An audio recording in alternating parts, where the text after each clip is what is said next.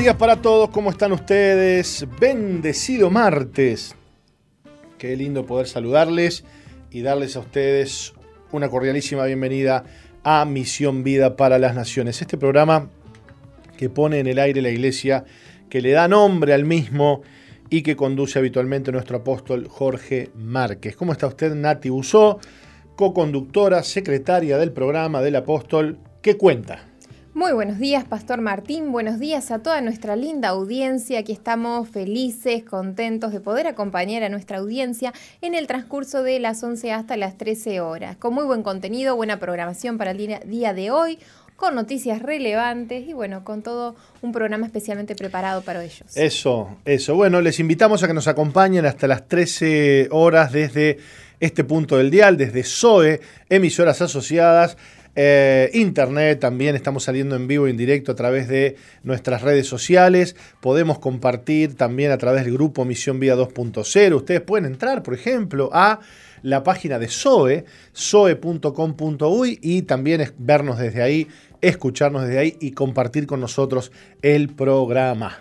Así es. Les recordamos las líneas de comunicación. Pueden enviarnos su mensaje de texto o de WhatsApp al 094-929-717 y si estás en el exterior anteponiendo más 598-94-929-717. Queremos aprovechar para darle la bienvenida a las emisoras asociadas que retransmiten este programa. Así que saludamos a Preferencia 95.1 en el departamento de Salto, Piedra Alta 105.5 en Florida, Radio FM Centro 102.7 en Durazno, Radio Bles 88.3 en San Juan, Argentina. Saludamos a aquellos que se conectan por medio de la página que es www.soe.com.uy, también a aquellos que están conectados por medio del canal en YouTube Misión Vida, bueno, para aquellos que nos siguen por medio de Facebook, de la fanpage del apóstol, también por el Facebook de MBTV y aquellos que nos escuchan a partir de las 4 de la madrugada, les enviamos un abrazo bien grande. Muy bien, acompáñennos entonces, vamos a estar compartiendo noticias, vamos a estar compartiendo reflexiones en este día. Venimos de una semana hermosa, de una semana santa, preciosa, en la que hemos compartido enseñanzas, palabra de Dios, hemos aprendido muchísimo, Nati, hemos aprendido acerca de las fechas, de las fiestas de primavera, de eh, la la connotación, la unidad que hay entre, entre la Pascua, por ejemplo, la muerte del Señor, la fiesta de las primicias y la resurrección del Señor, bueno, un montón de cosas eh, a las cuales hemos disfrutado y aprendido muchísimo en esta semana y compartido a lo largo de estos ocho días que tuvimos de reuniones, este, muchísimas cosas y muchísima bendición y hemos visto la gente muy contenta, muy agradecida a Dios por, por todo lo que se compartió, por todo lo vivido en esta hermosa Semana Santa que Dios nos regaló eh, la semana pasada. ¿eh? Así que, este, bueno, ya nos vamos proyectando hacia, hacia otra temporada, hacia otra este, semanita, hacia otra etapa, paso a paso, día a día, usted ha visto, y poco a poco. Dice, dice la Biblia, el Señor ha dicho, cada día trae su propio afán. Así que no se preocupe, no se afane por el día de mañana, qué habéis de beber, qué habéis de comer, qué habéis de vestir, porque basta a cada día su propio afán. Bueno, muy bien. Eh, seguimos hablando y se sigue hablando bastante acerca del coronavirus. Eh, tenemos algunas noticias para compartir eh, con ustedes. Por ejemplo, aquí en Uruguay, el diputado del Partido Colorado, Felipe Chiapani, o Chiapani, presentará este martes un proyecto de ley para regular el derecho de admisión en el marco de la emergencia sanitaria. Su idea es que en los establecimientos en donde se realicen espectáculos públicos pueda pedirse el certificado de vacunación y prohibir el ingreso a quienes no lo tengan. El proyecto también incluye poder exigir este certificado para acceder a espacios privados de uso público. Chiapani aclaró esta exigencia de tener la eh, de tener la vacuna contra el COVID-19 no regirá para quienes por prescripción médica u otras circunstancias acrediten la imposibilidad de vacunarse. En otras palabras, lo que era libre, digamos, lo que era a elección de las personas y de su libertad innata, ya deja de serlo. ¿Vio? Como poco a poco se van este, metiendo regulaciones, proponiendo regulaciones que de alguna manera este, roban la libertad de la gente. Porque si yo, eh, por un lado, soy libre de, vacunarme y ahora, si no me vacuno no voy a poder entrar a determinados lugares, entonces ya no soy libre. Claro.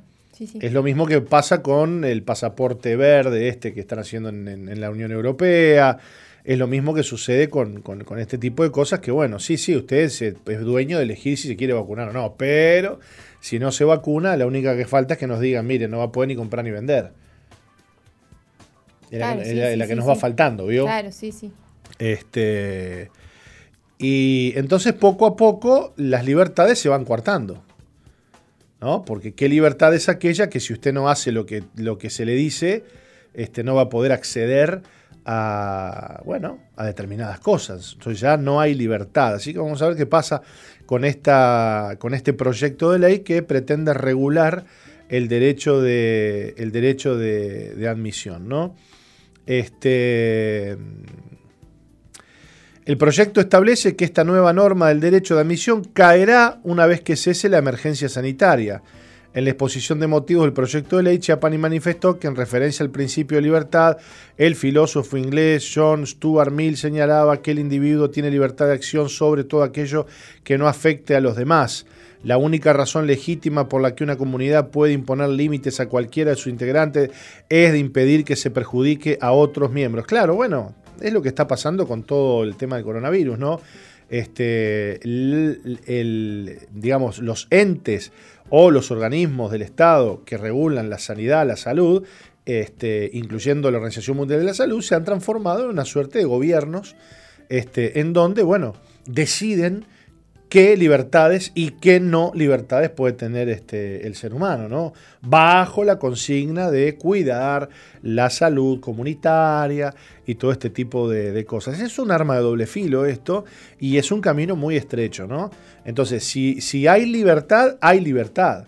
Y en ese sentido, la verdad, tenemos que aplaudir al, al, gobierno, al presidente de la República, en este caso, que este, está recibiendo presiones de todo tipo, de, todo de todos lados, incluyendo al equipo multidisciplinario científico, el GACH, que viene apretando desde hace tiempo que no, que hay que apretar, que hay que hacer cuarentena obligatoria, que hay que parar con la movilidad, que pa, pa, pa, pa, pa, pa y todo el mundo lo aprieta, y bueno, inclusive el Frente Amplio, la oposición, este, que viene apretando bastante con el tema de este, que el gobierno dictamine un toque de queda. Ha salido Mujica a decir toque de queda. Escúcheme, Mujica dice, me da asco esta frase, pero la voy a decir igual.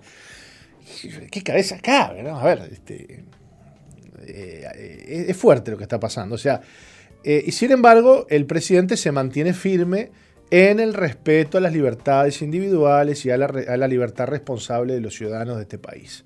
Así que en ese sentido, hay que aplaudir al presidente que se va manteniendo firme y que aparentemente no va a dar un paso atrás ni al costado con respecto a, esta posición que él tiene en cuanto a la libertad responsable, apostando a que la vacunación este, va a ayudar mucho a parar el tema del COVID. Esperemos que sí, esperemos que sí. Lo otro loco que sucede o fuerte dentro de todo esto es que, bueno, eh, eh, Europa está siendo vacunada a troche y moche y sin embargo está viviendo uno, otra ola más terrible. España, por ejemplo, eh, vive otra ola más del COVID cuando, bueno, este, España se está vacunando.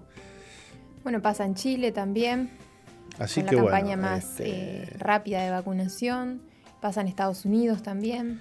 Y Italia va en la tercera ola, por ejemplo. Así que bueno, este, parece que esto parece que esto es de, no acabar, ¿no? Eh, por un lado se espera, se espera que esto pare eh, a través de la vacunación, pero este, países que ya han vacunado un gran porcentaje de la población no pareciera parar el tema, ¿no?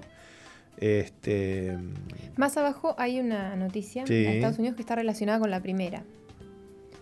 Bien. Eh, la coloqué en tercer lugar, pero no me. Léala, por favor.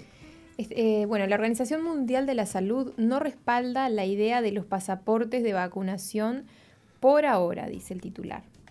La Organización Mundial de la Salud, OMS, no respalda aún la idea del llamado pasaporte de vacunación un documento que certifica que una persona ha recibido sus respectivas dosis de vacuna contra el COVID-19 y que le sirve entrar y salir y que le sirve para entrar y salir de países libremente. La Organización Mundial de la Salud aún no tiene evidencia científica suficiente para afirmar que la inoculación previene el contagio y la transmisión del virus y de hecho ya está más que dicho que las distintas vacunas no tienen 100% de efectividad. Estados Unidos ya planteó la posibilidad de instaurar el documento en cuestión, ya sea en una forma física o como un certificado digital, y de forma semejante la Unión Europea estudia la instauración de este pasaporte después de que la Comisión Europea presentara el proyecto Digital Green Pass un certificado verde que funcionaría como pasaporte para viajar entre los Estados miembros del bloque. Por su parte, el Reino Unido pondrá a prueba algo semejante, un pasaporte coronavirus, que servirá a las personas para ingresar a eventos masivos como conciertos y actividades culturales. Más de 70 legisladores británicos de distintos partidos rechazaron el certificado, idea del gobierno de Boris Johnson, porque lo consideran discriminatorio. La finalidad del pasaporte es más que clara, darle un espaldarazo al devastado sector del turismo mundial, que en el 2019 representó el 14% del PBI global. El argumento central de sus impulsores es que no tiene sentido restringir la movilidad para las personas que no son un peligro a la salud pública. Pero esto es lo que precisamente no está aún comprobado. Las personas inoculadas pueden contagiarse y es algo que sí se ha dicho por parte de los fabricantes, porque la vacuna no bloquea totalmente el virus, sino que reduce al mínimo la gravedad de los cuadros sintomáticos. También está en discusión el uso de los datos por parte de los estados y de las empresas tercerizadas que, como es de esperarse, van a ser contratadas en todo el mundo para el desarrollo de las aplicaciones y de software, así como para el almacenamiento y resguardo de las bases de datos. Las personas estarían rastreadas por GPS y se guardaría una trazabilidad de sus movimientos nacionales e internacionales. Qué bárbaro. ¿eh? Fíjese de lo que estamos hablando ya. Bueno, de hecho, Alberto Fernández, acá nomás, el presidente vecino, está con coronavirus. Sí. Y está vacunado. Así es. ¿No? Tiene las dos vacunas y, está, tiene coronavirus. Bueno, Colocho nos hace dos ganchitos así. ¿Estará vacunado? Bueno, el hombre dice que está vacunado, le vamos a creer. Es un presidente del país. ¿Cómo no, no le vamos a creer? Este, y, tiene coronavirus, ¿no? Entonces, eh, ¿qué garantiza que vos te vacunes y que no te, vuelvas a contagiar y que no contagies? Porque si vos tenés de vuelta coronavirus, este, te, volvés a contagiar. Si lo estás, si lo estás portando, este, volvés a contagiar. Entonces, eh, lo, que, lo, que, lo que no terminamos de saber es, se desea buscar este, la salud y el cuidado de la gente o lo que se desea es implantar poco a poco un mecanismo de control.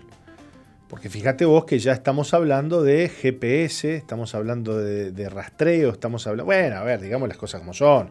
Usted tiene este celular en la mano y Google sabe para dónde va, para dónde viene, Apple sabe a dónde fue, a dónde no entró, a dónde entró, ¿no? Más allá de que, bueno. Pero este, lo cierto es que eh, ya se está hablando de un control y se está hablando de GPS y se está hablando de un montón de cosas. Así que este, poquito a poquito se va, se va metiendo el tema del control, el tema de la obligatoriedad de la vacuna, ¿no? aunque eso no garantice el hecho de que usted no se vuelva a contagiar y que usted no contagie a los demás. Es, es, es, muy fuerte todo lo que está pasando con este tema y estamos por ver aquí en Uruguay si es que la vacunación que se está llevando adelante eh, realmente va a parar eh, el nivel de los contagios que estamos, que estamos teniendo. Bien, ¿qué otra noticia tenemos? Bien, nos vamos para Brasil. A ver, cuénteme. Un joven se arrodilla para orar mientras un hombre amenaza con suicidarse. Un hombre arrodillado en oración mientras una persona amenazaba con suicidarse, conmovió a miles de personas y se hizo viral este fin de semana. El intento de suicidio ocurrió el pasado sábado y fue grabado por el fotógrafo João Carlos Frigerio en un paso elevado cerca de la terminal de autobuses de Londrina en Paraná, Brasil. Gestión de crisis eh, se llama la, situación, ¿no? Mientras los bomberos hablan con el SEC, el joven de rodillas, ora para que el hombre pueda salir bien de esta situación. Esto lo describió el fotógrafo en su perfil de Instagram. Según Frigerio, la oración del joven fue escuchada y le salvó la vida al hombre. Después de seis horas, el hombre que iba armado con un cuchillo, amenazando con quitarse la vida, acabó rindiéndose y fue rescatado por los bomberos. Esta imagen se hizo viral luego de que eh, un cómico, Jonathan Nemer, compartiera esta imagen el domingo en su perfil de Instagram y puso cómo describir esta imagen. Por un lado, un hombre sin esperanza que quiere acabar con su dolor. Por el otro, un hombre sintiendo el dolor del prójimo e intercediendo ante el Padre, comentó. Eh, para gloria de Dios, el hombre nos saltó.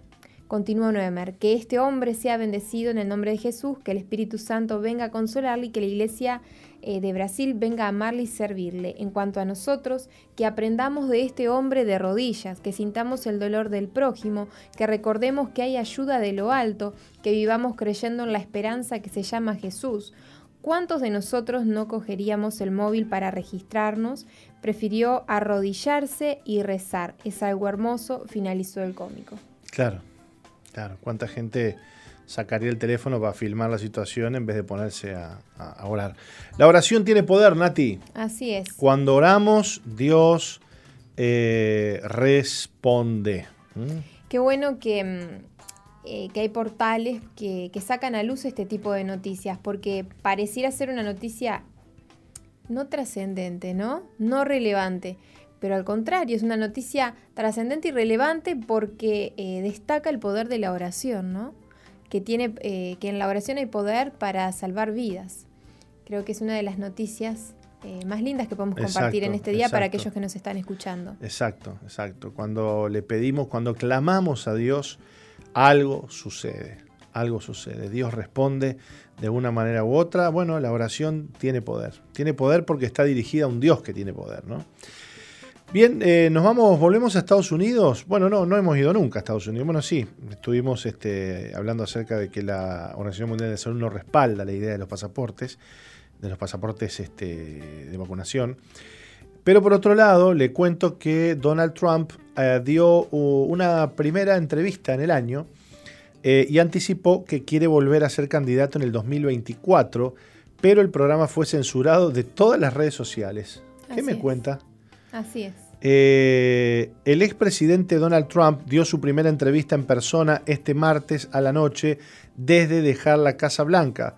Fue entrevistado por la conductora del programa The Right View, su nuera eh, Lara Trump, eh, la entrevista estuvo llena de primicias. El exmandatario contó sobre sus planes políticos para este año, sobre el equipo de candidatos que está preparando para las elecciones legislativas de 2022 y sus aspiraciones a volver a ser candidato a la presidencia en el 2024.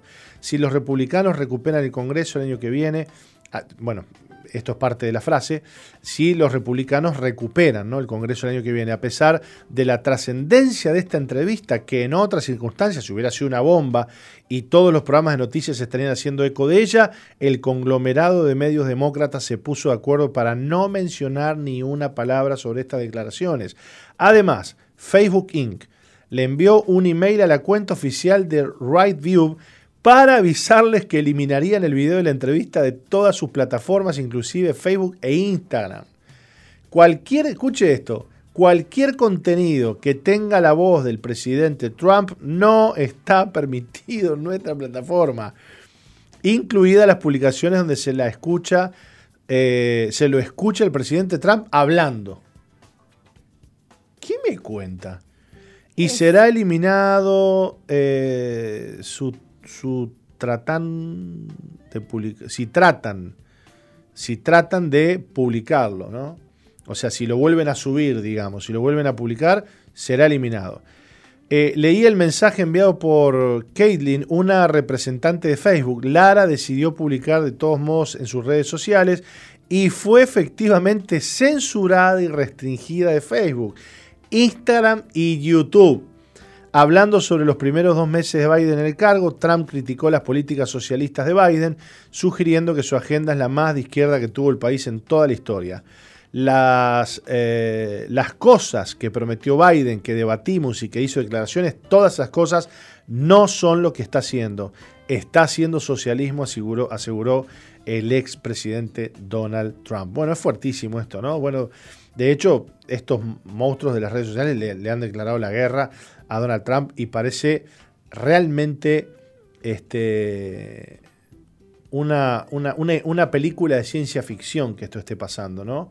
Porque eh, estos, estos conglomerados eh, de redes sociales, estos monstruos de la información, eh, pregonan la libertad de expresión, tienen en sus, en sus cartas institucionales, el por qué la empresa se crea y, ellos te ponen, ¿no? Porque le, este, nosotros hemos creado esta empresa con el fin de que la gente tuviera un lugar para compartir, para expresarse, para esto, para lo otro, y terminan derribando, este, borrando con el codo lo que escribieron con la mano, ¿no? Realmente hay una guerra fuertísima de los medios sociales contra Donald Trump y contra lo que Donald Trump representa. Y, esto nos tiene que eh, dar claridad acerca de cómo ellos se van a comportar sin escrúpulos, sin importarles absolutamente nada. Y no solo lo van a hacer con Donald Trump, sino lo tienen que hacer con la fe, con los cristianos, con la predicación, con las iglesias. Lo van a hacer, lo van a hacer sin lugar a dudas. Este, y ese tiempo se acerca. Se acerca. Fíjate que Donald Trump no es cualquiera, ¿no? Claro. Estamos hablando del ex presidente de los Estados Unidos de Norteamérica, ¿no? Así es. Bueno, esta noticia deja en evidencia, ¿no? El poder que tienen las redes, ¿no? De cómo pueden matar a una persona sin matarla. La hacen desaparecer del entorno, como quien dice, digital, ¿no? Claro. Y, no solamente le están tapando la voz, sino que lo están haciendo desaparecer del, colectivo, de la, del imaginario social. O sea, lo están borrando de la mente de las personas. Pero Nati, Facebook, Instagram, YouTube no le elimina las publicaciones Al Qaeda, al terrorismo, a un, a un, Nicolás Maduro. Claro, sin. Eh, ¿Dónde viste una noticia? ¿Dónde viste la noticia vos que Facebook e Instagram le, le eliminara un video a Nicolás Maduro? No hay. Claro, tiene todo que ver con eh, la afinidad política. Es, fuertísimo lo que está sucediendo. Es un poco por el monopolio, ¿no? Como que eh, tienen el monopolio de las redes sociales, Facebook, Instagram. Entonces, creo que, es un tema que se tiene que resolver. Pero, pero escúchame, cualquier contenido que tenga la voz del presidente Trump, mm. o, una de dos, o tienen gente este, una oficinita ahí con gente buscando, en la, eh, navegando en, la, en, el internet, buscando notas o videos que contengan la voz de Trump, o tienen algún bot, tienen algún, algún software de detección de, voz que, que, automáticamente todo lo que tenga Trump, puede salir Trump del fondo ahí medio hablando en una nota en el fondo y adiós video. Es fuertísimo, realmente este, realmente esto nos muestra la tiranía, mm. la tiranía, porque el tipo ya no es presidente. Y que, y otra cosa, Pastor, que eh, hoy estamos hablando de esta noticia de lo que le está pasando al expresidente de Estados Unidos. Sí. Pero el día de mañana podemos ser nosotros. Por supuesto. Porque a vos ya no, pero él es porque fue el presidente, porque hay una oposición a nivel político. Por supuesto. Pero hoy pasa a nivel político, mañana puede pasar a nivel de la, religión, de la iglesia o como individuos. A ver, Nati, no, es, solo, no, es solo, no, es, no es solo a nivel político, ¿no? No es solo a nivel político. Además, estamos hablando de que Donald Trump eh, ya no es presidente de los Estados Unidos, ¿no? Entonces, este, lo, quieren, lo quieren eliminar, como decías vos, de, este, del imaginario, del, del, ¿no? del hecho que la gente lo pueda ver o escuchar y lo quieren anular para que no vuelva a ser presidente. Esa es la, pura verdad, ¿no? Muy bien. Eh, bueno, en esta misma línea o similar, eh, Suiza propone eliminar la mención a Dios de la constitución suiza Un miembro del Parlamento en Suiza está utilizando la reciente prohibición de los burkas para introducir otro debate relacionado con el papel de la religión en el ámbito público.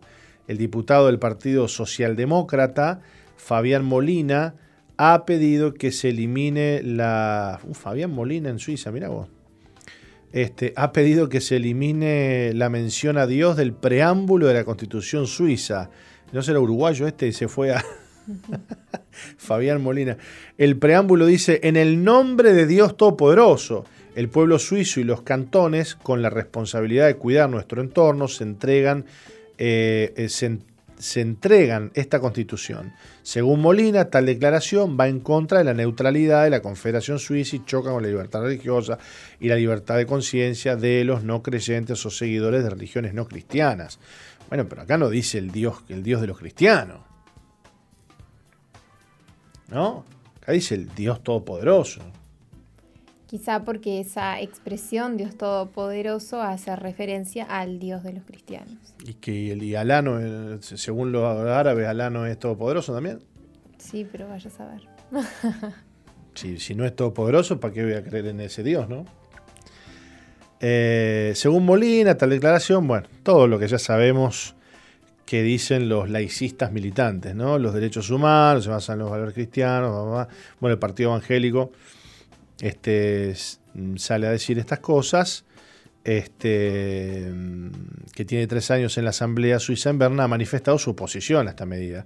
Sostienen que la mención a Dios en la, en la Constitución es un signo de respeto hacia un poder superior y un reconocimiento de nuestros propios límites mientras intentamos vivir en paz y por el bienestar de todos. Rechazar las raíces cristianas de nuestro país sería renunciar al fundamento común de los valores que nos unen y mantienen unida a nuestra sociedad. Han agregado desde la formación. Estos valores cristianos son aquellos en los que se basan los derechos humanos y los derechos fundamentales en todo el mundo y que están disponibles para los ciudadanos sin importar su religión. La presidenta del Partido Popular Evangélico, Marianne Streif, ha asegurado que si eliminamos esta mención en nuestra constitución estamos señalando que queremos una sociedad sin Dios, un país que debe continuar sin estos valores cristianos. Los socialdemócratas no queremos una teocracia. El Partido Socialdemócrata había justificado la eliminación de Dios del texto constitucional porque los suizos no quieren una teocracia ni un dominio de la religión. Y eso es un absurdo, ¿no? Porque este, que vos tengas estas palabras en el preámbulo de la Constitución no significa que tengas una teocracia. Claro. O sea, este, no significa, no significa. Así que bueno. bueno, como recién hablamos, viste, quizá no es que el término hace referencia al Dios de los cristianos, sino que está relacionado con la historia, del momento histórico en el cual y quiénes fueron los que eh, establecieron esa constitución, como que él, ¿no? Por eso hacía referencia a las raíces cristianas, ¿no? Bueno, pero es, el espíritu del anticristo. El anticristo mm. se levanta contra todo lo que es Dios o es objeto de culto. Entonces, el espíritu del anticristo va, eh, y cuando digo el espíritu anticristo, no estoy diciendo que no haya, no vaya a haber un anticristo de carne y hueso, ¿no? No olvidemos que el diablo es un imitador y que, bueno, si el Señor vino en forma de hombre, el anticristo va a venir en forma de hombre también. Pero el espíritu del anticristo este, ya está trabajando ¿no? y, tratando de sacar de las cartas magnas, de las constituciones, de los preámbulos, de los himnos nacionales, de las cátedras, de las universidades y de todo lo que conforma el Estado, sacar la idea de Dios. De las plazas, de los símbolos. De todo, de todo. Todo lo que es. iglesias en España cuando se, Imagínate, todo lo que es Dios o es objeto de culto. ¿no? Eso dice la Biblia acerca del anticristo. Y le leo la última que tiene que ver con unos videos que han estado circulando por allí, por, por, internet, este, acerca de eh, que judíos ortodoxos celebran el ungimiento de su supuesto Mesías en Israel. Los videos informativos sobre este acontecimiento se volvieron virales en redes sociales las últimas horas, levantando alarmas y preocupaciones entre los cristianos. Al parecer, Israel se ha envuelto en una polémica tras darse a conocer que los judíos ortodoxos de la nación. Los ortodoxos son esos que aparecen con sus gorros, con sus guedejas, con sus trenzas, que, que, oran así, que se mueven así en el muro de los lamentos, que andan todos de negro. Este, esos son los ortodoxos. Este, parece que han ungido a su nuevo rey, lo que quiere decir que ya dieron nombre al, Mesías que esperaban. El nombre de este hombre es Xisquiau ben David, o Xisquiu, o Xisquiau, habría que ver cómo se pronuncia a quien, según la información proporcionada, se calificó como candidato perfecto para el puesto de Mesías. Yo no sabía que no sabía que se, sí, que se votaba para tener un Mesías. Yo pensé que el Mesías era, ¿no? Lo enviaba Dios al Mesías, ¿no? Me, estoy, me estoy desayunando esto. Eh, los rabinos del país, incluyendo a varios de los más preeminentes y destacados, han hablado al respecto durante los últimos días, señalando que Xisquiu o Xisquiao es su mejor candidato. Mire qué interesante. Declaraciones que han tenido un gran impacto ya que al parecer ya lo coronaron. En plataformas como Facebook se han viralizado videos del hombre en el Muro de los Lamentos, rodeado por multitudes de judíos ortodoxos que se acercan a este para rendirle honor y reverencia. Le besan la mano, ¿vio? Este, le dicen algo al oído, ahí lo abrazan y el hombre está con un gorro y no se le ve mucho la cara. Parece un hombre joven porque la barba es bien negra.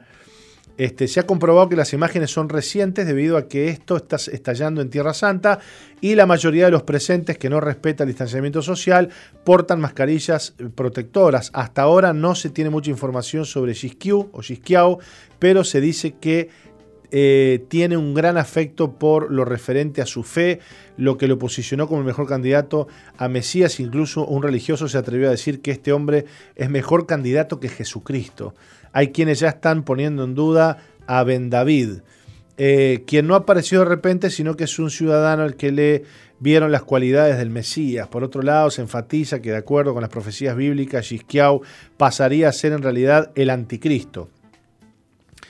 Expertos y algunos estudiosos destacan que algo está pasando en Israel, por lo que aconsejan a las personas estar atentos a las noticias. Bueno, hay que ver qué sucede con esto. Usted ha visto que hay mucho fake news últimamente. Siempre que vemos algún videíto no sabemos si es real, no es real, dónde es la fuente, cuándo se grabó el video, cuándo no se grabó el video. Este, e, es, es muy raro. Yo inclusive escuché a algunos rabinos decir que no, que esto no es verdad este, y que este video es un video que anda circulando, pero que no es verdad, que, bueno, y otros dicen que sí. Este, está, está muy confusa la cosa todavía con respecto a este tema. Y también nos pasa a muchos aquí en Occidente que desconocemos un poco las costumbres de los, de los ortodoxos. ¿no? Yo desconocía el hecho de que se postulara un, Mesías, ¿no? que a ver, este como viene, viene lindo, bueno, a ver, este va a ser nuestro Mesías. ¿no? Desconocía eso. Este, así que bueno, vamos a estar, este, vamos a estar muy atentos a, qué es lo que está sucediendo en Israel. Nos tenemos que ir a una pausa. Así es. Nos pasamos un poquito de minutos, pero no se vayan, enseguida volvemos. Vamos. No cambies la sintonía. Enseguida regresamos con Misión, Vida.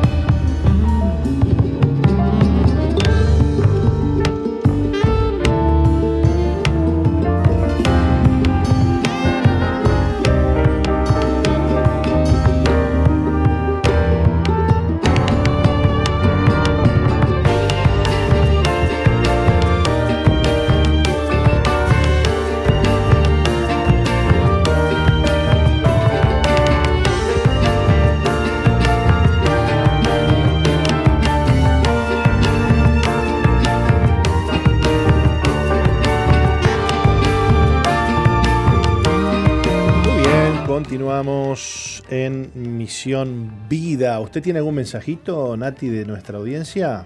Bien. Por el momento eh, se han intentado comunicar con nosotros vía llamada. Les recordamos a la audiencia que llamadas telefónicas no podemos atender durante el programa, pero sí mensajitos de texto.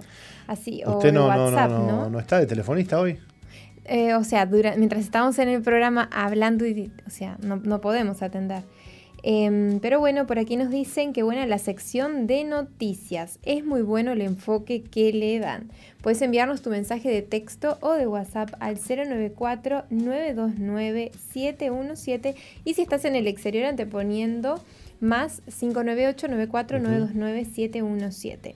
Buenísimo. Les cuento que estábamos escuchando el tema tu voluntad de la banda Misión Vida. Ya está colgado en Misión Vida 2.0 para que puedas volver a escucharlo o compartirlo con tus familiares y amigos. Buenísimo, buenísimo, buenísimo. Bueno, y pueden comunicarse con nosotros, entonces mandarnos algún mensajito. Quizás hay gente que está en el chat de YouTube o gente que está en el chat de Facebook viéndonos.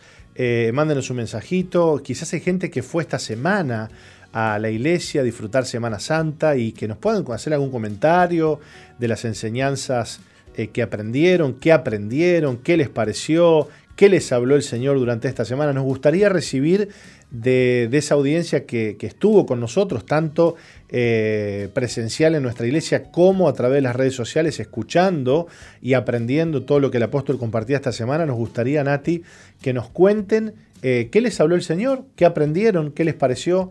Eh, lo vivido en toda esta Semana Santa pasada. ¿eh? Así que abrimos las líneas. Bueno, eh, te cuento, Pastor, que por acá tenemos a Carlos Baldi, que siempre nos escucha junto a su familia desde Tarariras, Colonia, y que nos dice, Pastor, ¿cuándo vas a venir a visitarnos por Tarariras? Te vamos a ir, vamos a ir. Parece que te está invitando, creo, capaz que te espera con un asadito. No, no, bueno, estamos ahí. Acá seguimos desde Pando Abrazo, dice. No, no figura el nombre, pero bueno, nos están escuchando desde allí. Qué bueno. Muy bien, entonces esperamos eh, su comunicación. Vencer es necesario y posible. ¿Usted nos podrá leer, Nati, esta, esta reflexión? Sí. Si en mi corazón hubiese yo mirado a la iniquidad, el Señor no me habría escuchado. Salmos 66, 18. Muchas veces el pecado no es un asunto de comportamiento exterior, sino un amor en el corazón. Hay una estimación secreta por el pecado, un corazón que se resiste a reconocer los pecados como tales. Aunque nunca reconoceríamos nuestro amor por determinado pecado, nuestro corazón va tras él antes de que nuestros pies le sigan. Si tenemos iniquidades que estimamos en nuestro corazón, necesitamos reconocerlas. Muchas personas no solo están inclinadas a la iniquidad, sino que también rehusan reconocerlo. Vencer es necesario y posible. Dios no permitirá que uno, ni dos, ni más pecados lo enreden. No hay pecado, por grande que sea, que tengamos que cometer. No hay tentación tan grande que no pueda ser vencida. La vida que el Señor ha dispuesto para nosotros es una vida de comunión ininterrumpida con Dios. Todo cristiano puede hacer la voluntad de Dios y puede ser totalmente librado de sus afectos naturales.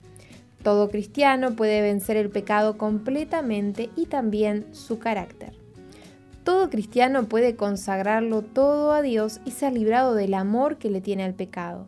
Demos gracias a Dios y alabemos. Amén. Esta no es una vida idealista, es una vida que puede ser llevada a la, práctica plenamente. Bueno, eh, mientras que vos leías, eh, me venía a la mente cuántas veces escuchamos personas o nosotros mismos hemos dicho cosas como, pero esto es más fuerte que yo. ¿Cómo voy a hacer? No, no. Como ese hombre que le decía al pastor, pastor, ¿y qué quieres? Soy débil, soy carne, ¿no?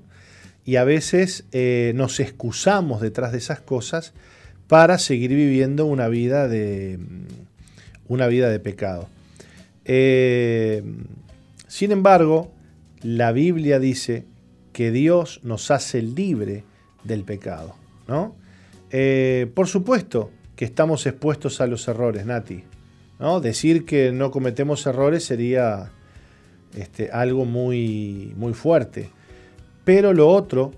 Sería asemejarnos con Dios, o sea.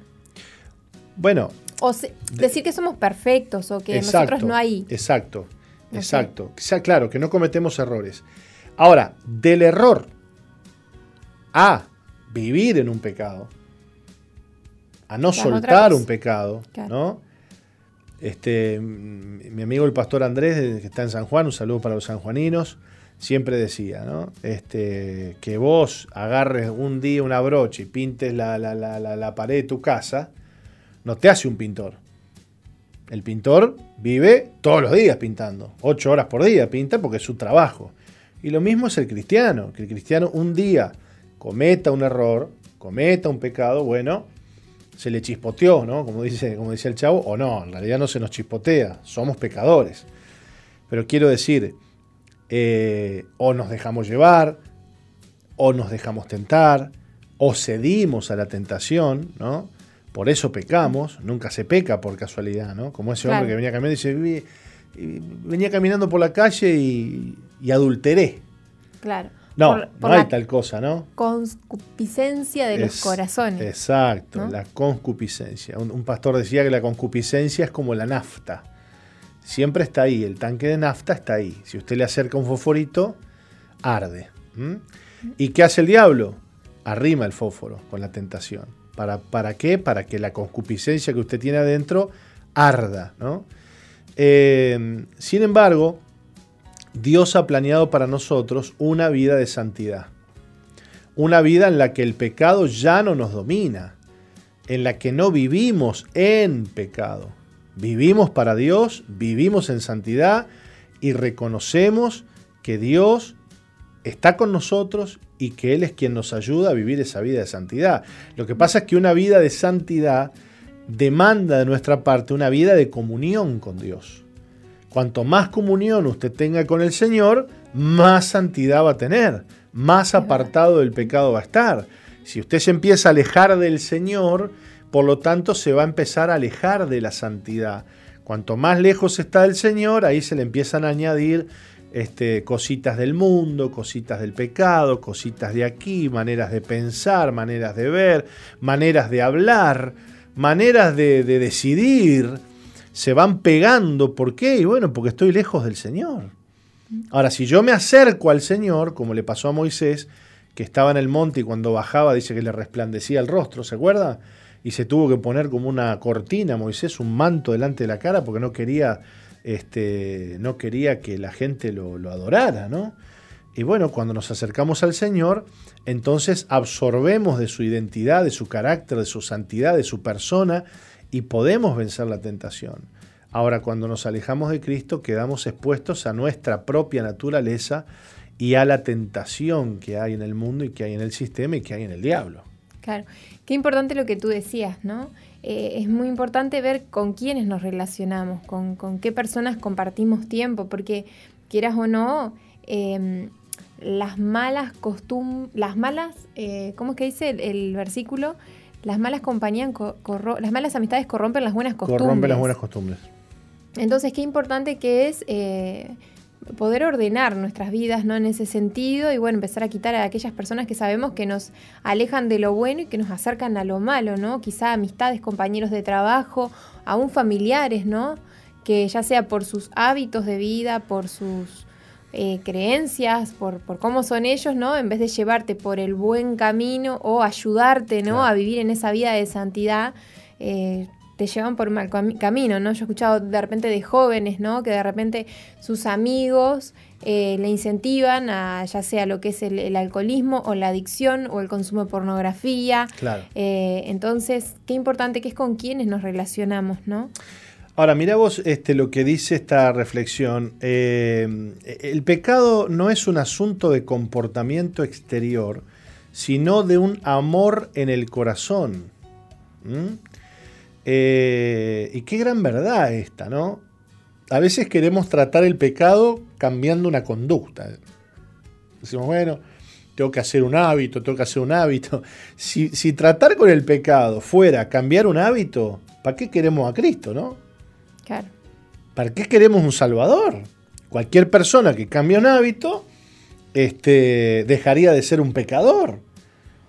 Sin embargo, el tema del pecado va más allá de un hábito. El hábito es la manifestación externa del pecado. Pero el pecado habita en el corazón del hombre y tiene que ver con un amor que le tenemos a ese pecado. ¿no? Eh, quien peca, peca porque le gusta lo que está haciendo. Hay una, una, estima secreta hacia ese pecado. ¿no? Eh, y por ende hay un corazón que se resiste a reconocer eso como un pecado. La persona que, peca no reconoce que lo que está haciendo es un pecado. Lo llamará este, manera de ver las cosas, lo llamará manera de pensar, lo llamará manera de, vivir, lo llamará un mal hábito, lo llamará una debilidad, pero difícilmente lo llamará un pecado. Y hasta que uno no reconoce que lo que está haciendo es un pecado, entonces difícilmente lo vamos a poder dejar de hacer, Nati. ¿Mm? Y aunque nunca reconozcamos nuestro amor por determinado pecado, nuestro corazón va tras él. Aunque nuestros pies, este, o antes de que nuestros pies le sigan. ¿Mm? ¿Cómo, ¿Cómo somos libres de eso? Bueno, tenemos que reconocer nuestro pecado. Sí, esto es un pecado. Como esas personas dicen, ¿cómo, por qué hice lo que hice? ¿Por qué, dice la, la muchacha, ¿por qué me acosté con ese hombre? Dice el muchacho, ¿por qué salí con esa mujer? ¿Por qué me drogué? ¿Por qué me emborraché otra vez? Lo que pasa es que el cuerpo, las manos, los pies, todo va hacia donde el corazón está atado. Si el corazón está atado con el pecado, el cuerpo terminará eh, obedeciendo a ese afecto interior, a ese amor interior que tenemos por alguna cosa que es, es pecado delante de los ojos de Dios. Entonces, reconocer el pecado es reconocer nuestra maldad. Ahí está. Tú dijiste algo re importante hoy, que es que la comunión con Dios nos ayuda a eh, no estar esclavizados al pecado, porque nos, nos ayuda, es como eh, necesitamos estar en comunión con Él, porque muchas veces uno no puede ver su propio error, pero cuando estás en comunión con Dios, Dios sí te hace ver ese error, ¿no? Y qué importante que es como, hoy decía el tema de las relaciones, ¿no? Cuando pasamos tiempo con Dios, Dios nos enseña el estado de nuestro corazón, nos revela el estado de nuestro corazón. Y a veces pasamos más tiempo con otras personas eh, que en vez de ayudarnos, nos alejan eh, de esa vida que, que Dios ha planificado para nosotros, ¿no? Exacto. Y podemos decir entonces, Nati, que el tema del pecado es un tema de afectos, es un tema de amores, es un tema del corazón. Eh, cuando uno ama a Cristo y, lo ama de todo corazón, por eso es que el Señor dice, amarás al Señor con toda tu fuerza, con toda tu alma, con todo tu corazón. Porque amar a Dios, y fíjate que el Señor eh, Jesús resumió todos los mandamientos en dos. Amarás al Señor con todo tu corazón, con todas tus fuerzas, y amarás a tu prójimo como a ti mismo. Entonces, ¿cómo el amor, el amor a Dios y el amor al prójimo, cumple con todos los mandamientos? O sea, no, una persona que ama al Señor con todo su corazón y que ama a su prójimo no va a pecar ni contra Dios ni contra su prójimo. Ahora, cuando en nuestro corazón hay otros amores, hay otras cosas que amamos y que nos gustan antes que a Dios, entonces estamos propensos al pecado y estamos propensos a fallar. Nos tenemos que ir a una pausa, Nati. Así es, pero enseguida volvemos, no se vayan, y quedaron abiertas las líneas de comunicación tanto en el canal de Misión Vida en YouTube para que nos dejes tus comentarios con respecto al primer bloque o al segundo, y también el teléfono de la radio que es 094-929-717, y si estás en el exterior anteponiendo más 598-94-929-717, hacenos llegar tus comentarios, que ya de por cierto te voy contando, Pastor, que tenemos dos comentarios por aquí, por eh, la línea telefónica y también tenemos por el canal de YouTube que si querés, a la vuelta. Dale, a la vuelta los compartimos. Buenísimo.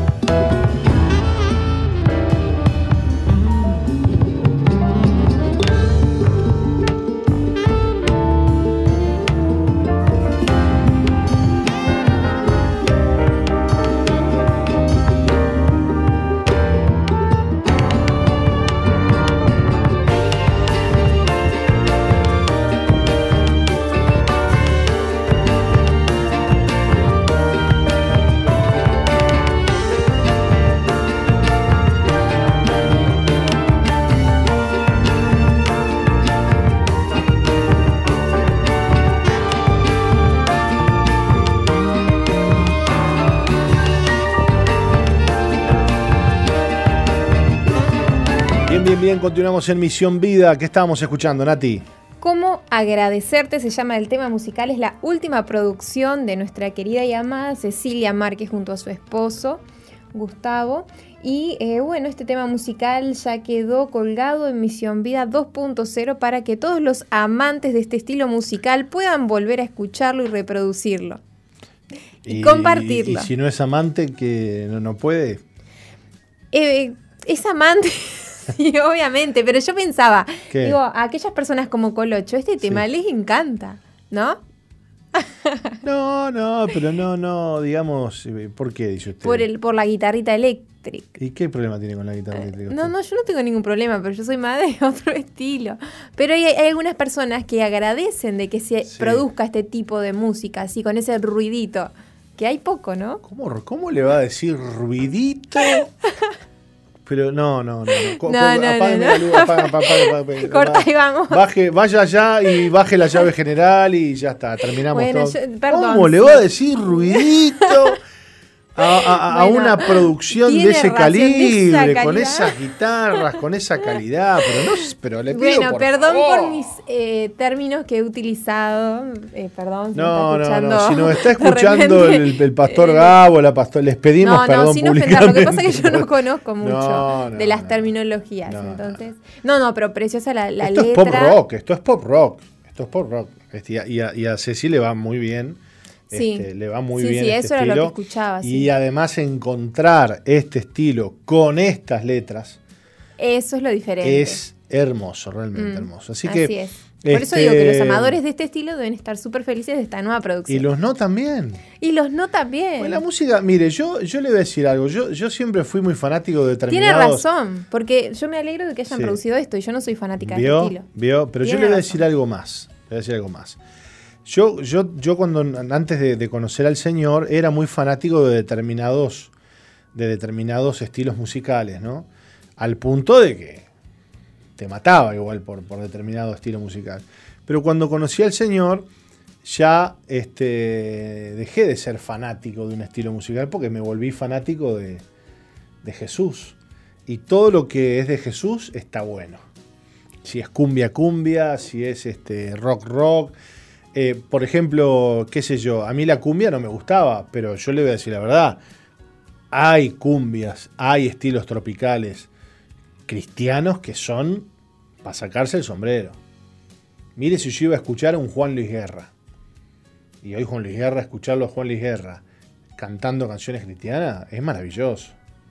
Es buenísimo, es buenísimo. Así con todo, Nati. Así es. Así que le voy a regalar después unos temitas de, rock. ¿Eh? Bueno, van a ser bien recibidos. Algunas bandas como Antidemon, por ejemplo, de Brasil. ¿Le gusta Antidemon, Colocho?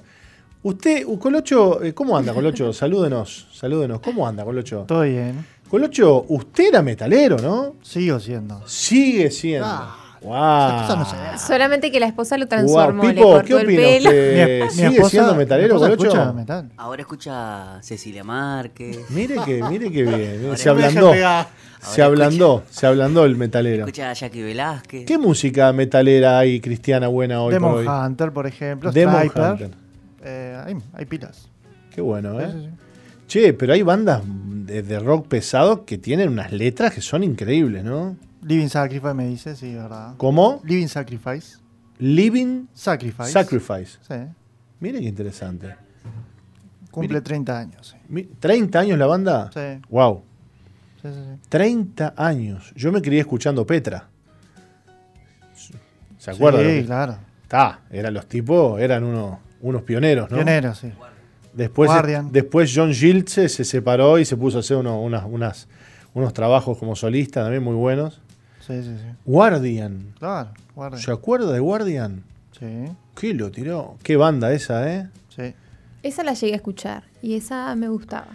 Claro, lo que pasa es que Guardian forma parte, en realidad es Guardian, ¿no? Guardian. Forma parte de, de, la, del rock pop, ¿no? Es más, más pop, ¿no? O tipo balada, ¿no? Tipo, tipo, tipo Scorpion, ¿se acuerda de la banda Scorpion? ¿No? Se parecía, no sé por qué. Bueno, hay música cristiana, Nati, para elegir, para disfrutar, para compartir. y, no tenemos que, estigmatizar a la música cristiana porque no, hay, no, no tiene nada que envidiarle a nada, realmente a nada. Así que bueno, compartíamos entonces cómo se llama este tema de Cecilia Márquez y el pastor Gabo Silveira. Ya se lo dije, pero se lo vuelvo a repetir. Vuélvamelo a repetir. se llama ¿Cómo, cómo, cómo agradecerte? Bien. Así es. Bien, bien, bien. ¿Tiene un mensajito? que tenemos, sí, mensajitos. Cuénteme, por favor. Bueno, por acá tenemos a eh, Lorena que dice, Dios los bendiga hermanos en la fe, pude participar de la primera reunión, después lo seguí por Facebook. Me gustó mucho la enseñanza, los mensajes compartidos y qué importante es saber exactamente cuáles fueron los tiempos de la muerte y resurrección de Jesús, porque hay muchos inconversos que desconocen y nosotros podemos compartirles con claridad. Aprendí la importancia de la fe que debemos de tener y el privilegio que le dio Jesús a la mujer en un momento glorioso de resurrección, cuando se le aparece, para después mostrarse a los demás. Nos escribe Lorena. Y después por acá nos dice, todos los estilos musicales que glorifican el nombre de Jesús me agradan. No es mi estilo el metal cristiano, pero lo escucho. saludos a Colocho Metal, Lorena. Y bueno, te se ríe acá un poco de nuestro diálogo. Claro. Después tenemos a Carolina desde Estados Unidos. Dice, hay una canción de Juan Luis Guerra que se llama Son al Rey, que está muy buena. Y hay canciones de Alex Campos con guitarra eléctrica que la rompe. Uy, mira, está allá en Estados Unidos y mantiene la expresión. que la rompe como la que se llama Vives tú y vivo yo. Después tenemos a, otra, a otro de nuestros oyentes, Hugo, desde Punta Rieles, dice, hablando del sector del bloque de las noticias, dice el mayor contagio viene de los ómnibus, líneas que recorren por todo Montevideo con gente amontonada. Qué raro que no pueda haber reuniones con más de 10 personas y en un ómnibus viajan 40 amontonados y viajes de más de una hora y nunca hay un caso reportado desde el transporte. Se ve que el virus no le gusta andar en bus. Esto nos dice Hugo, de una manera media como que graciosa, ¿no? Sí, bueno, sí es que hay cosas que, bueno, no, se terminan de, entender. Igual no es fácil, Nati, no es fácil, no es fácil. No es fácil este, todas las decisiones y todas las, situaciones que, se dan en torno a esto. Y, no ha sido fácil para, este gobierno y para el presidente tener que asumir la presidencia y, encontrarse con este tema, ¿no? No ha sido nada fácil. Así que eh, es un tema. Y, entonces, que, porque por otro lado vos decís, está bien, sacás los ómnibus. ¿Y con qué se mueve la gente? ¿En qué va a trabajar? ¿Cómo llega al trabajo? ¿no? Es todo un tema, Nati. Por, el otro, por otro lado, tenemos mensajitos del canal de Misión Vida en YouTube. María Elena Godoy Rodríguez dice un abrazo grande para toda la radio desde Tacuarembó. Dice, Pastor, queremos tu visita de nuevo.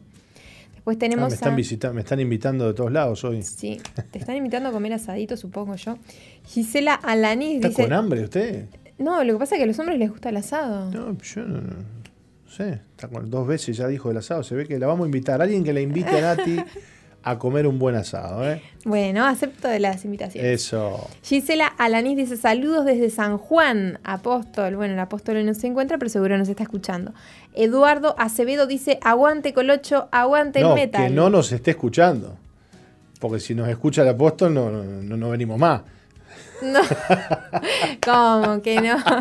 Claro. No, yo bueno, Romanos 1.25 dice, cambiaron la verdad de Dios por la mentira honrando y dando culto a las criaturas antes que al Creador, el cual es bendito por los siglos. La iglesia primitiva, Nati, se encontró en circunstancias muy similares en las que nos encontramos hoy. Vivían bajo un gobierno autoritario, el gobierno romano, con una cultura pagana y más impía. Eh, la violencia fue glorificada públicamente se enfrentaron a una inmoralidad sexual que superó incluso las viles degradaciones que vemos en nuestra propia cultura hoy. En nuestra propia cultura, en los últimos 20 años, ha sido horrible ver la perversión tras perversión, no solo se propaga, sino que también se acepta como una norma. En el futuro es posible que seamos marcados por ser miembros de una iglesia o incluso por asistir a la iglesia. En el futuro puede que eh, nos cueste ser cristianos. ¿Qué vamos a hacer entonces? Es la pregunta. eh, si leyéramos los capítulos 1, 2 y 3 de Romanos, estaríamos leyendo poco menos que los periódicos de hoy. Sin embargo, no tenemos por qué ponernos ansiosos, temerosos o levantar las manos con desesperación. Debemos recordar que en medio de una cultura perversa y una iglesia que sufre, Jesús no se siente abrumado. No ha terminado y todavía tiene trabajo que está haciendo. Él levantará una iglesia prevaleciente para dar testimonio de su gloria. Él llenará a sus seguidores con el espíritu, el poder y la valentía para hablar, Nati. Aquellos que tienen hambre de ver a Dios moverse, aquellos que ven lo que está sucediendo en el mundo y lloran, a ellos Dios les dará un santo clamor. Él pondrá una santa oración en sus corazones. Dios les dará una unción para ministrar a sus santos y a un mundo moribundo. Y decimos eh, amén. Decimos amén. Qué gran verdad que acabamos de leer. A veces pensamos, Nati, que la corrupción que vivimos hoy en el mundo este, es nueva, ¿no? No nos olvidemos que en, en, la Biblia se relata la historia de Sodoma y Gomorra, por ejemplo, donde Lot vivía con su familia en una ciudad tan pagana y tan pecadora que cuando los ángeles lo visitaron, hordas de homosexuales golpeando su puerta para que deje salir a la visita porque querían tener sexo con los ángeles. Y tuvieron los ángeles que extender su mano para enseguecer a la multitud que había ido a la puerta. Mire lo que le dijo Lot, le dijo, miren, yo tengo hijas vírgenes, se las entrego, hagan lo que quieran, pero no toquen a mi visita. ¿Usted, usted leyó eso? es terrible. Bueno, este, hoy vivimos en una sociedad corrompida, es verdad. Este, pero no olvidemos que los primeros cristianos también tuvieron que vivir eh, en, sociedades corruptas, en, ambientes hostiles, complicados, sin embargo, no dejaron de amar a Dios, no dejaron de creer, no dejaron de crecer, no dejaron de avanzar. Fíjate, Nati, que por ejemplo, hoy en China, la China comunista, estamos hablando, la China que mata, persigue, encarcela a los cristianos. Hoy la iglesia en China, una de las iglesias más perseguidas, por no decir la más perseguida del mundo, la iglesia china tiene un crecimiento descomunal. Millones y millones y millones de cristianos chinos eh, se convierten y crecen y avanzan en, lo, en cuevas, en sótanos, en lugares bajo tierra. Iglesias clandestinas. iglesias clandestinas iglesias clandestinas. Así que eh, no nos asustemos por los tiempos que estamos viviendo y por los tiempos que vamos a vivir, porque la iglesia siempre, Nati, creció en los peores momentos de la historia. Así Las pruebas nos fortalecen, nos levantan, las pruebas eh, nos acercan al Señor, las pruebas y las dificultades nos quebrantan, pero nos hacen crecer. Cuanto más perseguida es la iglesia y cuanto más perseguido es el cristiano, más crece la iglesia de Jesucristo. Así, que no te asustes por las pruebas que te han sobrevenido, ¿eh? no te sientas mal, porque esta leve tribulación momentánea, dice la Biblia, producirá en vosotros un cada vez más excelente y eterno peso de gloria. Qué importante que es aferrarnos a, a lo que dice la palabra de Dios para nuestras vidas, ¿no? creerlo y, con todo nuestro corazón. Porque mm, cuando viene la circunstancia difícil como seres humanos tendemos a, si no estamos anclados, si no estamos agarrados, si no estamos en comunión con Dios, el ser humano como que tiende a ver la parte negativa, lo malo, a deprimirse, a entristecerse, a cuestionar, a dudar, viene el temor. Pero qué importante que es volver de nuevo a lo que dice la palabra de Dios, recordarlo, leerlo, creerlo, confesarlo y esperar el cumplimiento de esa palabra. Si Dios dice que em, la prueba producirá en mí un mayor y más excelente y eterno peso de gloria, creer lo que así va a ser, ¿no? Amén. Porque realmente lo que lo, debemos esperar con confianza, esperar con fe. Y Dios nos va a ayudar en todas las circunstancias difíciles. No me cabe la menor duda. Dios nos va a ayudar, Dios será nuestro amparo, será nuestra fuerza, será nuestro ayudador él nos va a levantar sin lugar a duda. Esa tiene que ser nuestra esperanza, ¿eh? que aquel que nos llamó no nos llamó para abandonarnos, para dejarnos tirados en el camino, en el desierto, sino que Él nos ha prometido estar todos los días hasta el fin del mundo. Y además nos tenemos que sentir privilegiados, Nati, si somos perseguidos, si somos vituperados, si nos insultan, si mienten sobre nosotros, tenemos que sabernos bienaventurados y amados y privilegiados de que nos persigan como lo persiguieron a Cristo. ¿no? Si a Cristo lo persiguieron, ¿cómo no nos van a, perseguir a, nosotros? Así que, eh, aunque la sociedad en la que estemos sea una sociedad corrompida, una sociedad eh, que, intenta por todos los medios librarse de Dios, librarse de Dios, sacándolo a Dios de, como leíamos hoy al principio, ¿no? De, la constitución, de, la educación, de, todos, lados, Que Dios no aparezca, sacarlo a Dios de todos lados, como si a Dios lo pudieran sacar. Como si, como si un decreto pudiera este, sacarlo a Dios. Y a Dios no lo puede sacar nadie porque Él es el creador y todo lo que tenemos en este mundo y el mundo y nosotros mismos le pertenecemos al Señor. Así que le guste esto o no le guste a los ateos, agnósticos, no creyentes, satanistas, quienes sean, eh, Dios sigue siendo Dios y el diablo lo sabe a eso, lo sabe muy bien, los demonios lo saben, que en una fecha como esta, hace poquito, el Señor venció la muerte, venció a los poderes de las tinieblas, a los principados, a las potestades y los exhibió públicamente triunfando sobre ellos en la cruz. Y esa es nuestra victoria, Nati. La victoria de Cristo es nuestra, la tenemos porque nos, nos ha sido dada, nos ha sido dada por gracia, no porque la merecemos, sino que la tenemos porque Él nos la ha dado. ¿Significa que seamos más que vencedores que no vamos a sufrir? No. ¿Significa que porque somos más que vencedores con Cristo no vamos a padecer persecución? Tampoco. Sí vamos a padecer, sí vamos a ser perseguidos, por el legado que tenemos sobre nuestros hombros, por causa de Cristo. Pero no se preocupe, Cristo prometido está con usted. Así es, esa es nuestra esperanza. Nos vamos a una pausa musical, ¿le parece? Me parece muy bien. Y ya volvemos. No se vaya. Muy bien, hermosa música estábamos escuchando en el corte, ¿eh? muy linda música.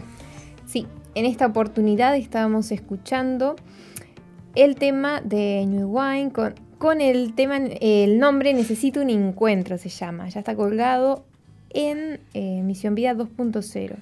Necesito un encuentro y también Encuéntranos Espíritu Santo. Es como un enganchado, ¿no? Ajá. Ya quedó colgado en Misión Vida 2.0. Le cuento que tenemos algunos oyentes que se han comunicado con nosotros. Por ejemplo, por aquí no me deja el nombre. No me deja el nombre. Nos mandó varios mensajes anteriormente. Pero dice, hablando sobre el metal, ¿no? que es lo que más se escucha, y bueno, mencionando algunas bandas conocidas que las mencionó Colocho, y eh, bueno, que comentando que también hay bandas seculares eh, que luego con el paso del tiempo se convirtieron a Dios y eh, que hay letras de bandas que con el estilo del metal que bueno tienen letras cristianas. Más o menos un resumen de todo lo que dice. Por acá me están llamando, no puedo salir de la llamada. Después eh, tenemos a otra persona en el canal de YouTube que lo está invitando a usted. Dice, se une a la invitación que le hizo em, Carlos Baldi desde Tarariras, María del Carmen. Dice, bendiciones, pastor. Me adhiero a la invitación de Carlos desde Tarariras. Y dice, amén a la palabra. Bueno, y a usted no le están invitando al, asado. Dejaron afuera. bueno, bueno. Bueno, pues tenemos por aquí otra, otra parejita que nos escribe que dice, somos un matrimonio de Suárez, felices el domingo, participamos de la fiesta de la primicia, al salir del culto ya Dios había comenzado a cumplir con su promesa, parece ser que les habían querido robar la camioneta y jamás pudieron, se les rompió una llave. Y bueno, esa eh, dice que la gloria es para Dios, ¿no? Em, dice que hoy nuestros cercanos están mirando nuestras vidas para ver la recompensa de nuestra primicia y que realmente fue eso importante, lo mejor, lo que duele. Hoy rogamos seguir siendo testigos de la respuesta del Señor. Amén, amén. Bueno, qué lindo, qué lindo. Em, qué lindo.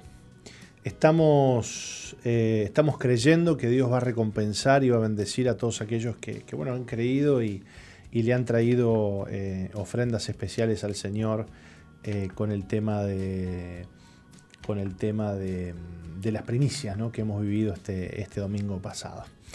Bueno, Nati, le cuento que va a estar con nosotros Graciela Mesa Eh, ella nos va a contar en un ratito, en unos minutitos, cómo el Señor la ha librado del rechazo, de la soledad, de la timidez y nos va a contar cómo hoy está agradecida con Jesús por todo lo que Él le ha dado, por la familia que ha formado y por el cambio que Dios ha hecho en su vida. Así que le propongo irnos a una brevísima pausa y volvemos para conversar con ella. Ya volvemos, no se vayan. No cambies, ya volvemos con Misión, Vida.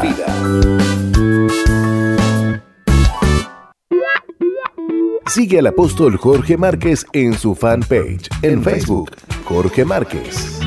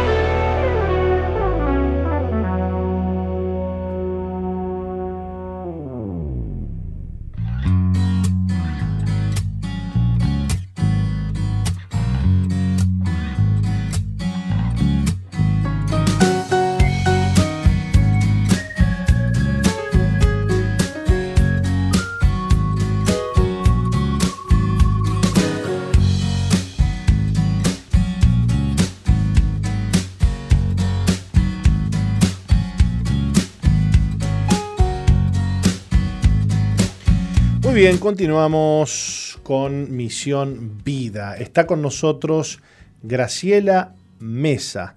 Ella nos va a contar cómo Dios la ha librado del rechazo, de la soledad y de la timidez. ¿Cómo estás, Graciela? Bienvenida.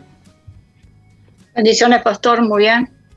Muchas gracias por la invitación y bendigo a toda la audiencia y a ustedes por haberme invitado. Bueno, ¿dónde te encontrás vos ahora? ¿En este momento? Sí. En, el departamento de San José, en Esilda Paulier, y estoy en mi casa. Ah, mira qué bien, mira qué lindo. Bueno, entonces este, desde tu casa te damos la bienvenida y le vamos a pedir a Nati que nos lea tu historia. Bueno. Bien. Graciela fue la única hija del matrimonio de sus padres. Con ellos pasó sus primeros años. Luego, aún en su niñez, su papá abandonó el hogar. Años después, su madre se volvió a casar y tuvo dos hijas. Por entonces, su esposo se convirtió en un padre para Graciela. Pero el abandono de su padre biológico generó sentimientos de rechazo, soledad y timidez en ella.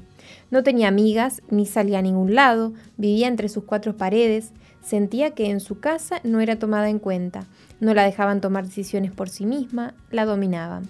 Tenía 30 años cuando conoció a su esposo. Él fue quien la llevó a la iglesia y desde ese momento su vida fue transformada. En este tiempo de pandemia, Dios se ha glorificado en su vida proveyéndole un auto. Se encuentra a 30 kilómetros de la iglesia y esto le ha permitido congregarse y servir a Dios en los grupos amigos.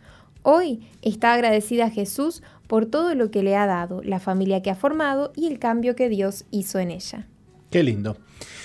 Bueno, Graciela, contanos, eh, contanos cómo fue tu vida y contanos cómo hoy eh, el Señor ha cambiado tu vida. Bueno, como dice el testimonio ahí, ¿no? Yo vengo de padres separados, mis padres se separaron cuando yo era muy chica, a los seis años mi mamá, cuando yo tenía seis años mi mamá se vuelve a casar y ahí empezó toda mi, mi, vida, vamos a decir, de soledad, de rechazo, aunque yo no, muchas veces no entendía por qué, pero ahí empezó, ¿no? Que me sentía rechazada, que no, no tenía una persona, un referente, vamos a decir, de padre. Y yo me aferré a mi padrastro, que le doy gloria a Dios por el padrastro que Dios me dio, porque para mí fue el padre que no tuve. Digo, y doy toda la gloria a Dios por ese padrastro que él me dio que para mí fue mi padre, ¿no? Y bueno, ahí fui creciendo, fui creciendo en mi niñez, mi adolescencia, y cada vez me fui encerrando más en mi soledad, en mi, en mi timidez. Fui a la escuela y nunca participaba de juegos, nunca, nunca participaba de nada, ¿no? Y no quería hablar en, en ningún lado. Y ahí fui creciendo en eso. Y, digo, y cuando llegué a la adolescencia no tenía amigas, no tenía con quién jugar, no tenía con quién contarles mis cosas, ¿no? Si bien yo siempre creí en Dios, siempre le pedí a Dios, como siempre se dice, a mi manera, yo le fui pidiendo y, le pedí a Dios y Dios me, me dio muchas cosas que yo en el momento no las entendía, pero hoy por hoy las entiendo, que Dios me libró y me guardó. Y digo, y fui creciendo en ese ambiente donde mi, mi, madre, mi, hermano me fueron dominando, fueron tomando autoridad sobre mí. Entonces como que yo tenía cierto respeto a ellos, respeto entre comillas. Claro. Y ellos tomaban, ellos tomaban las decisiones por mí. Entonces yo me crié en eso y cuando llegué a, ser una persona adulta que, que conocía a mi esposo, digo, yo seguía en esa hasta que el Señor fue obrando en mi vida. ¿no? ¿Y cómo obró el Señor en tu vida?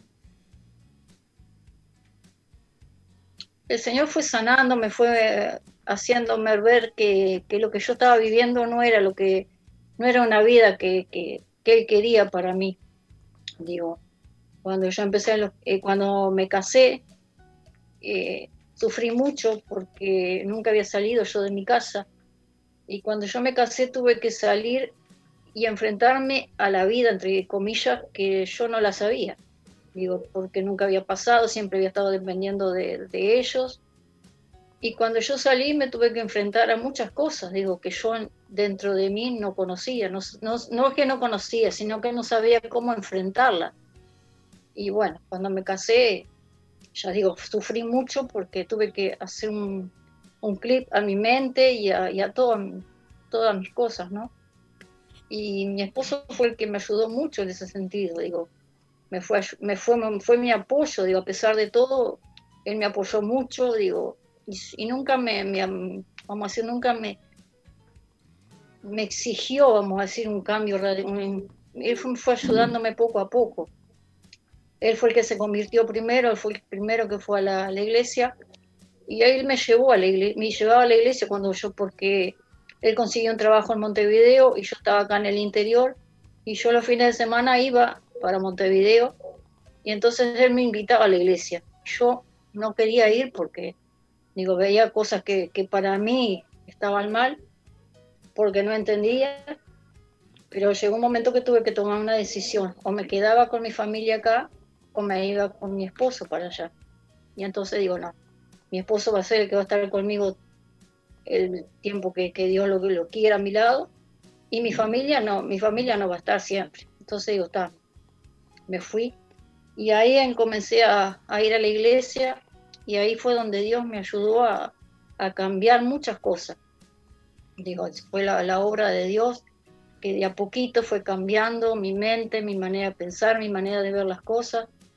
Y fui sintiendo entre el, en, el amor que nunca lo tuve el amor de Dios en primer lugar y el amor de mi esposo que yo nunca tuve amor, porque al criarme de la manera que yo me crié, el amor para mí, la, la familia no, no existía. Claro. Lo cierto es que tu esposo te llevó a la iglesia, ¿no? Sí.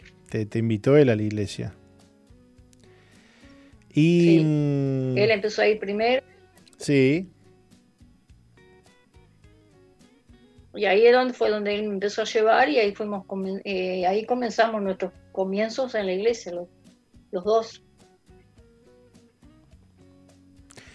Y estás con, dice aquí tu testimonio que en este tiempo de pandemia Dios se ha glorificado en tu vida proveyéndote de un auto.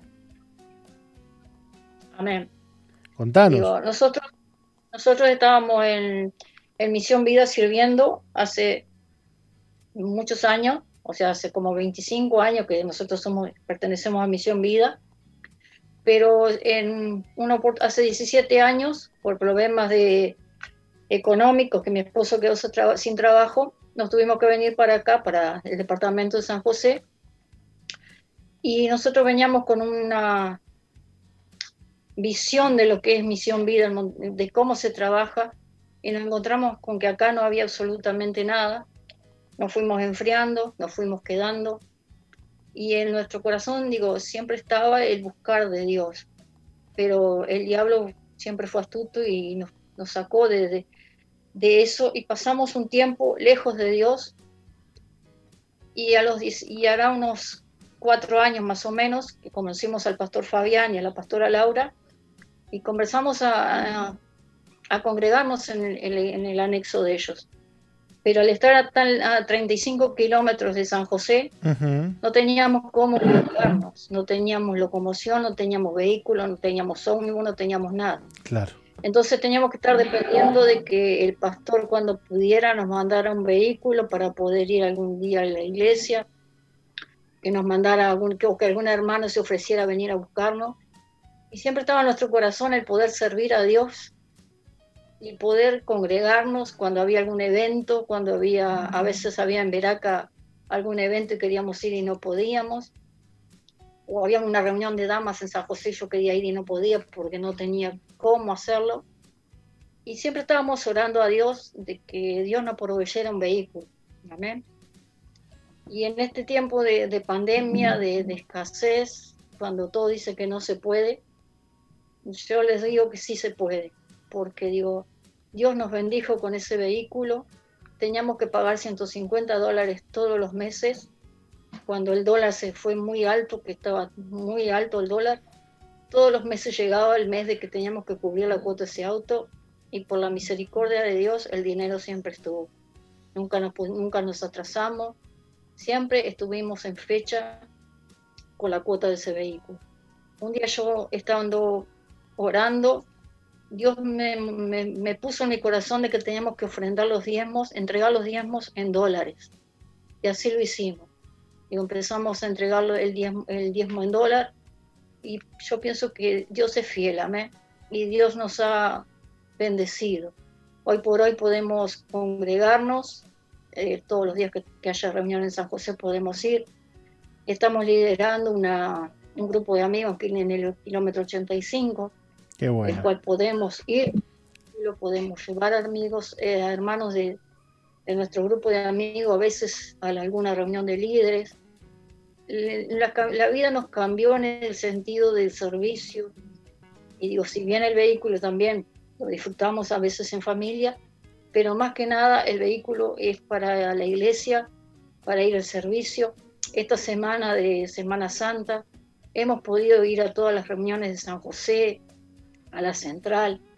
Digo, estamos agradecidos por lo que Dios ha hecho en nuestras vidas en lo económico. Digo, Dios ha sido fiel en lo económico en este tiempo de, pandemia, cuando todos dicen que no se puede, sí se puede. Con Dios todo se puede. Qué lindo, qué lindo, qué lindo lo que estás contando. Este, y cómo Dios es fiel, ¿no? Graciela, cómo Dios provee, cómo Dios cumple su palabra y, y les ha provisto, en, fíjate vos cuándo, ¿no? En medio de este, en medio de una pandemia donde hay tanta crisis y, tanta necesidad. Qué lindo, qué fiel que es Dios. Graciela, te, mandamos un abrazo a la distancia. Este, gracias por haber estado con nosotros, contados tu, vida, tu experiencia. Este, te bendecimos. Bueno, muchas gracias, Pastor. Y yo los bendigo a ustedes también y bendigo al ministerio porque la verdad que son una bendición para nuestras vidas. Y queremos seguir en lo que estamos, sirviendo a Dios con gozo y con alegría. Gracias, pastor, y que Dios los bendiga a todos. Dios te bendiga a ti también. Y Dios bendiga, Nati, a toda la audiencia que ha estado con nosotros durante este programa. Eh, esto ha sido Misión Vida para las Naciones. Mañana nos volveremos a encontrar por estos lados para compartir un programa más. Así es, hasta mañana. Que Dios les bendiga.